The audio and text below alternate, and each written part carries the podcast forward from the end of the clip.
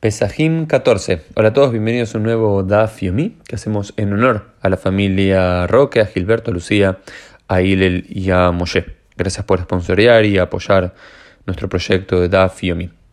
Y estamos en la página 14a y aparece una nueva Mishnah, que en realidad no es una Mishnah, sino que son dos Mishnayot, la sexta y la séptima del primer capítulo del Tratado de Pesajim, pero por lo menos en la Gemara no está subdividida, sino que fue unida.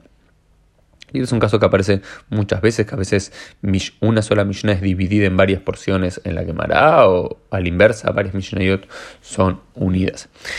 ¿Y por qué son unidas estas? Porque versan de un mismo tema, el tema más complejo del final del capítulo 1, que no tiene que ver tanto con lo que veníamos viendo de la Bedika del Hametz, de la búsqueda del Hametz, del Biur Hametz, de la quema del Hametz, y del Bitul Hametz, y de la anulación del Hametz, sino un tema aledaño que surge con el tema del Biur Hametz, con el tema de la quema del Hametz. Como habíamos visto, a la mañana del día 14, antes de la sexta hora o la sexta hora, se debe quemar el Hametz.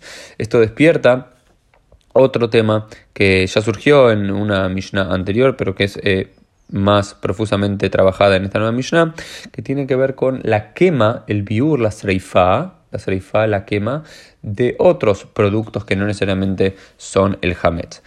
Y es decir, por ejemplo, lo que se nos dice es Rabbi Haninas Gana Kohanim, Rabbi Hanina, el, eh, el perfecto de los sacerdotes, el segundo a cargo de todos los sacerdotes, decía que nunca a los sacerdotes se abstuvieron de quemar carne impura que había sido impurificado con un grado menor de impureza con otra carne que era avtuma, que era del primer grado de impureza ritual, a pesar de que esta, primera carne que tenía un estatus de impureza menor, aumentaba su impureza a ser quemado con la otra. Quiero explicar esto un segundo. El tema de Tumá Betahara, de impureza y pureza ritual, es uno de los temas más complejos tanto de la Torah como de la literatura rabínica y claramente no soy un experto en el tema y tampoco tengo un gran interés eh, en el tema, pero un poquito hay que saber para poder explicar eh, esta, Mishnah y esta Gemara.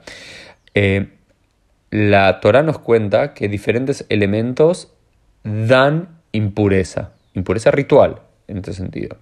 El Avtuma, el mayor eh, impurificador, la mayor fuente de impureza, siempre es un muerto. Si alguien entra en contacto, el muerto es un Avtuma, es el padre de las impurezas.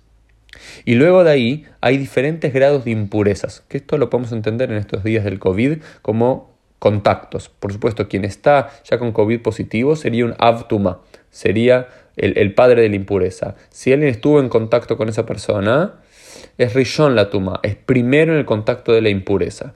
Si alguien a su vez tocó a esa persona, no al, al que está contagiado, sino al que tocó al contagiado, es sheini la tuma, es segundo en el grado de impureza y así sucesivamente hasta una X cantidad. Y lo mismo sucede con otros elementos. Si yo, alguien que está impuro, en Avtuma toca algún elemento, ya sea una carne, ya sea una bebida y demás, eso, ese elemento también agrega un grado de impureza y puede llegar a contagiar de impureza a otra persona, así sucesivamente. Sin embargo, dentro de las categorías de impureza hay gente más impura y menos impura de acuerdo al grado de separación de un avtuma. Entonces lo que se dice acá que es si, eh, si bien siempre hay que separar entre lo puro y lo impuro, entre cuestiones que ya estaban impuras se nos dicen entre dos carnes, una que estaba en un grado mayor de impureza y un grado menor de impureza, aunque juntándolas la que está en un grado menor sumaría un grado de impureza, los jajamim, los kohanim, disculpen, los sacerdotes igual aún lo eh, quemaban juntos. Rabbi Akiva también dice sobre esto que los sacerdotes nunca se abstuvieron de quemar el aceite hecho inservible por el contacto con alguien que se ha sumergido en el mismo día dentro de una lámpara que había devenido impura por contacto con un muerto, a pesar de que añadan una impureza a otra. Van a hacer otro ejemplo que también tiene que ver con eh, unir o, eh, o quemar. ¿En qué sentido es esto? Eh, hay otras categorías de impureza que no tienen que ver con eh, los animales eh, o las carnes que habían quedado impurificadas, sino también con los aceites y eh, los utensilios, las lámparas en los cuales tienen aceite. Es decir, un, imaginemos una lámpara de metal nos dice la quemará, que estuvo en contacto con un muerto. El muerto es Abtuma y la lámpara es Rishon Latuma, es el está en el primer grado de contagio de impureza. Sin embargo, eh, a eso se le puede poner aceite ¿sí? Se le puede poner aceite con un grado menor de impureza, más allá de que ese aceite aumente su impureza cuando entra en contacto con esta lámpara que había entrado en contacto con el muerto. ¿Y cuál es ese tipo de aceite?